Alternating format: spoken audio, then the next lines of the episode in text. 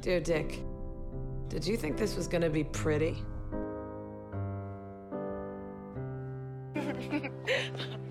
Bizarre. It's my vagina. I'm slutty, but I'm a good person. ¿Por qué cuando una mujer es segura y poderosa la llaman bruja? You're both wrong. It's my vagina. Mi final feliz no es un nombre. Por supuesto que no. Siento que los hombres siempre buscan algo mejor y las mujeres solo se conforman con que vaya bien.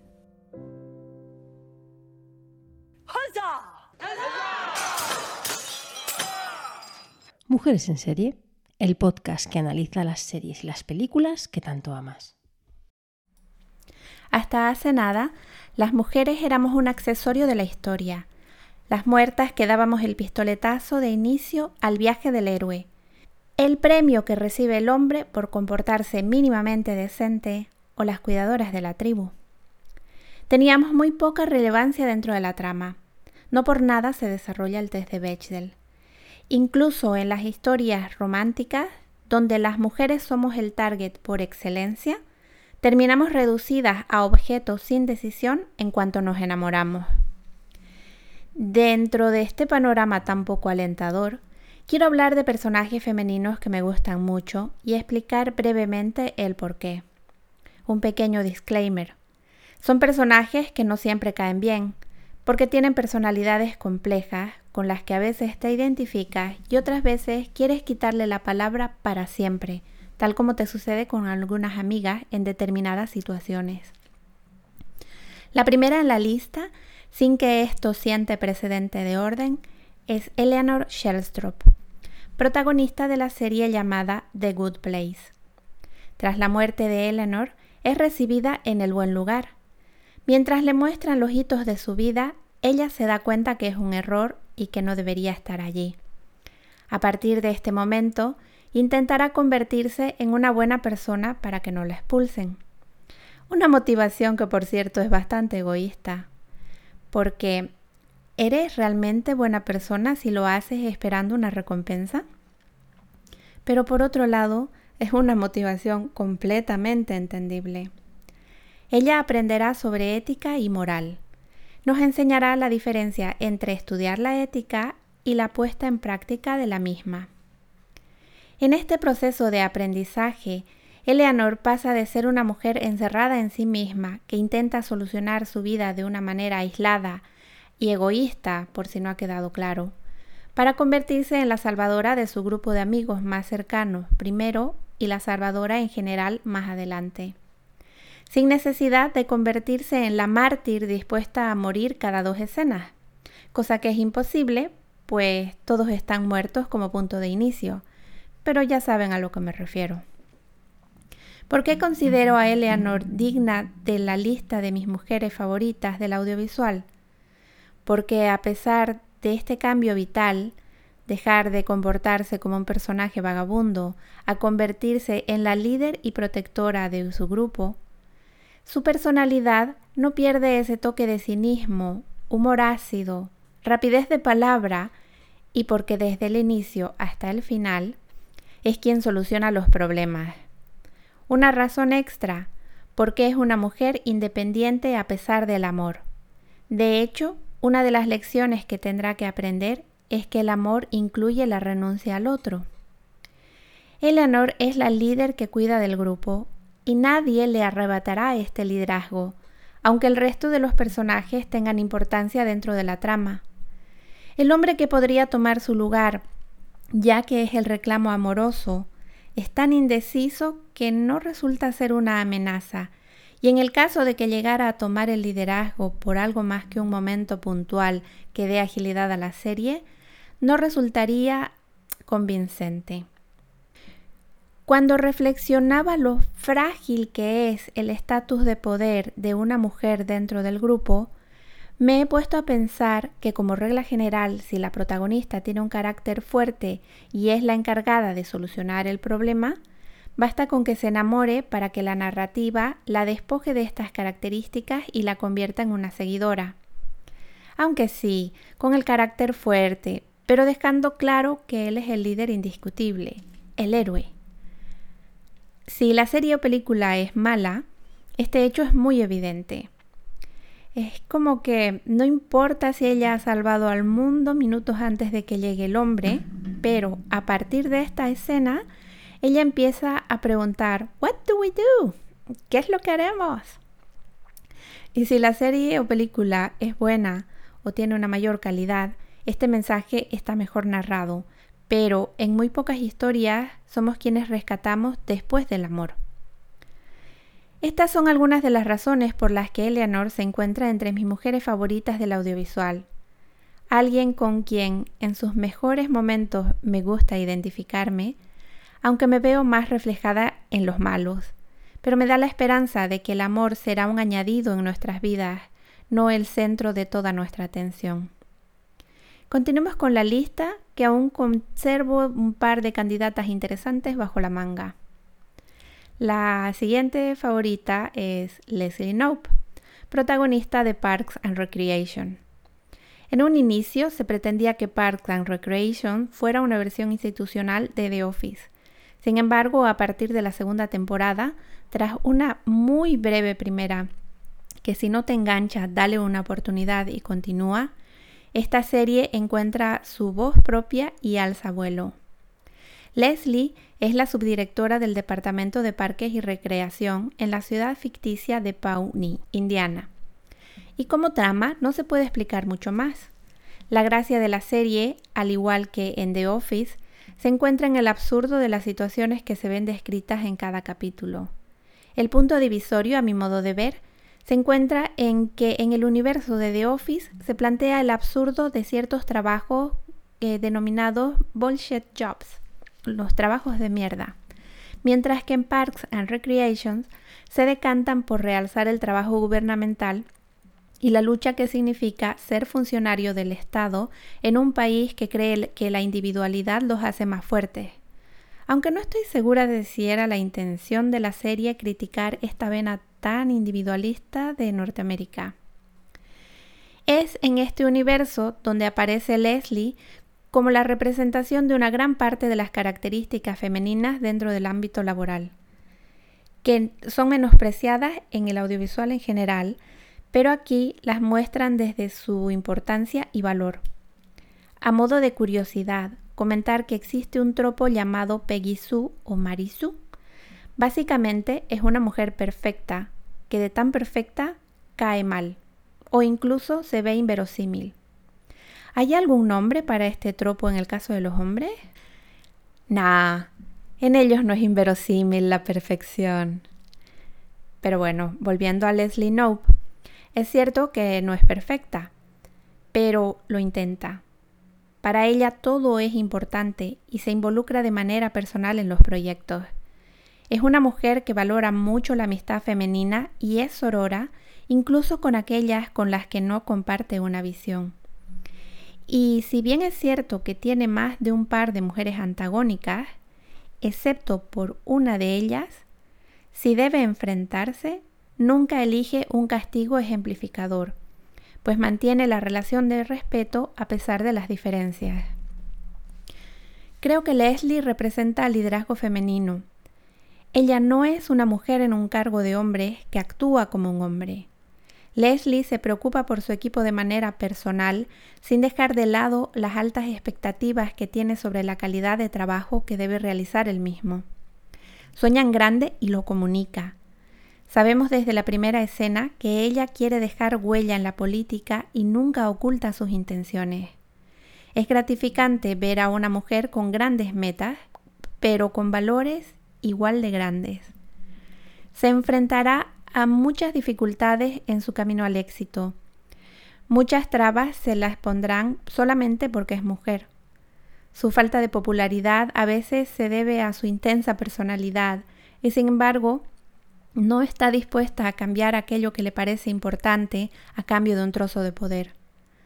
Se toma a modo personal los problemas de la comunidad y busca la solución incansablemente, con un nivel de compromiso tan intenso como lo es ella. Cuando se enamora y vive en pareja, no deja de ser quien lleva las riendas de su vida ni pierde la agudeza de su humor. La vida amorosa no se transforma en el centro de su existencia, sino en un complemento. Ella representa para mí la valoración en positivo de las características femeninas. Aunque nos reiremos de ella y con ella, nunca se intenta menospreciar su esencia femenina. Para enfatizar lo que quiero decir, utilizaré un ejemplo de un personaje de una serie que no tiene relación con Parks and Recreation, pero representa muy bien el camino que suelen tomar las mujeres después de la maternidad sobre todo. Hablo de Lily Aldrin, de How I Met Your Mother. En un inicio, ella es una joven como sus pares dentro del grupo de amigos.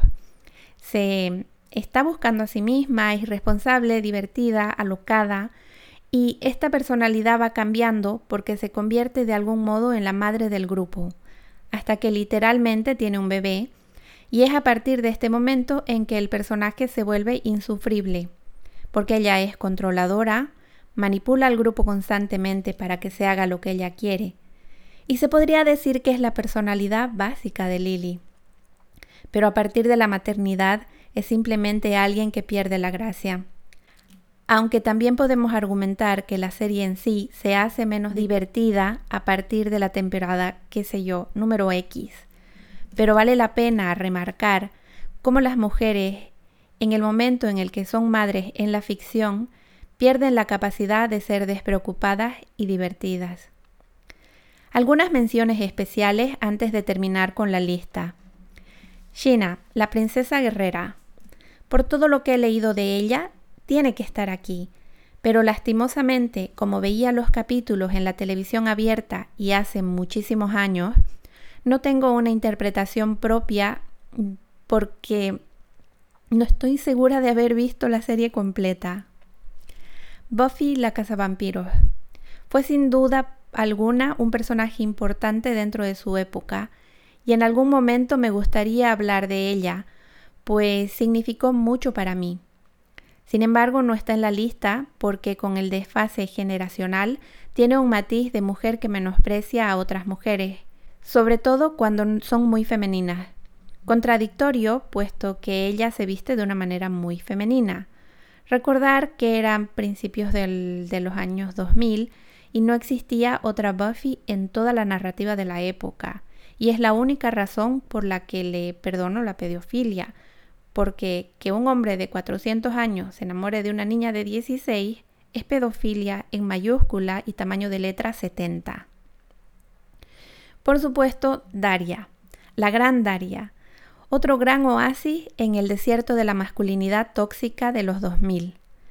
Daria es un pequeño milagro, pues tenemos que recordar que nace en MTV y es un spin-off de Vives en Badhead.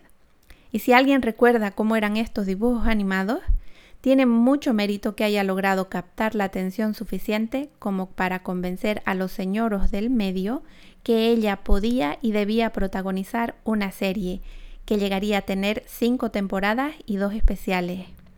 Es otro personaje del que me gustaría hablar a fondo, pero para esto necesito pensar muy bien todo lo que quiero decir de ella y repasar la serie.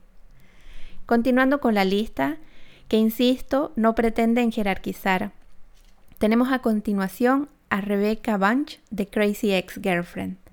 Y ya sé que es una recurrente en este podcast. Prometo dejarla de lado de una vez por todas pero tiene muy buenos puntos para reflexionar. Siempre que hablo de Rebeca, me parece importante recordar que es una mujer difícil de querer. Si no has visto la serie y no te gustan los musicales, ni lo intentes. Rebeca pone sobre la mesa un tema que ha estado siempre destinado al público femenino, pero para el consumo, no para el cuestionamiento. El amor romántico. Rebeca lo aborda desde una personalidad intoxicada del concepto y dispuesta a encontrar el amor de su vida, cueste lo que cueste. La maravilla, cómo cada canción desenmascara la mierda detrás del concepto y mientras nos hace reír, sobre todo de ella más que con ella, nos obliga a pensar. Pero dejemos de lado la serie y hablemos de Rebeca. Sus inicios son bastante vergonzosos y aún así estoy segura de que no llamarían la atención si fuera otra comedia romántica. De hecho, no llaman la atención porque reconocerán muchos momentos que vemos a diario en otras series endulcoradas que nos hacen creer que el amor es decir, que si no tienes una cita con el maromo de turno, él se tirará desde lo alto de la noria. Rebeca es una mujer tan autocentrada, a la vez que dependiente de la opinión de los demás, que no puede tener relaciones de amistad si ella no es el centro de atención. Más que una amiga, es como si necesitara una especie de pepito grillo que en lugar de decirle qué es lo que está bien y qué es lo que está mal, le diga qué hacer para que el resto de las personas la quieran. La canción de inicio de cada temporada nos da una pista de cómo se ve a sí misma y cómo se siente. Veremos cómo pasa de evadir la realidad a toda costa, que en el opening de la primera temporada los personajes que la rodean son dibujos animados con características genéricas como la amiga, la vecina, etc., a la cuarta temporada, donde no se utilizan más que imágenes de ella misma, pues se está conociendo mejor, o por lo menos ya no cierra los ojos a su propia realidad. Rebeca no solo cae en todas las trampas del amor romántico, es que además las idealiza. Es el extremo al que nunca quisiéramos llegar, o llegaríamos con prisa solo si nos prometen que seremos recompensadas con el amor eterno. Al final de ese viaje personal, ella hace un compromiso que muy pocas veces se ve en pantalla. No solamente crece como persona o descubre cuáles son sus puntos débiles, ella hace un compromiso con ella misma para su felicidad a largo plazo.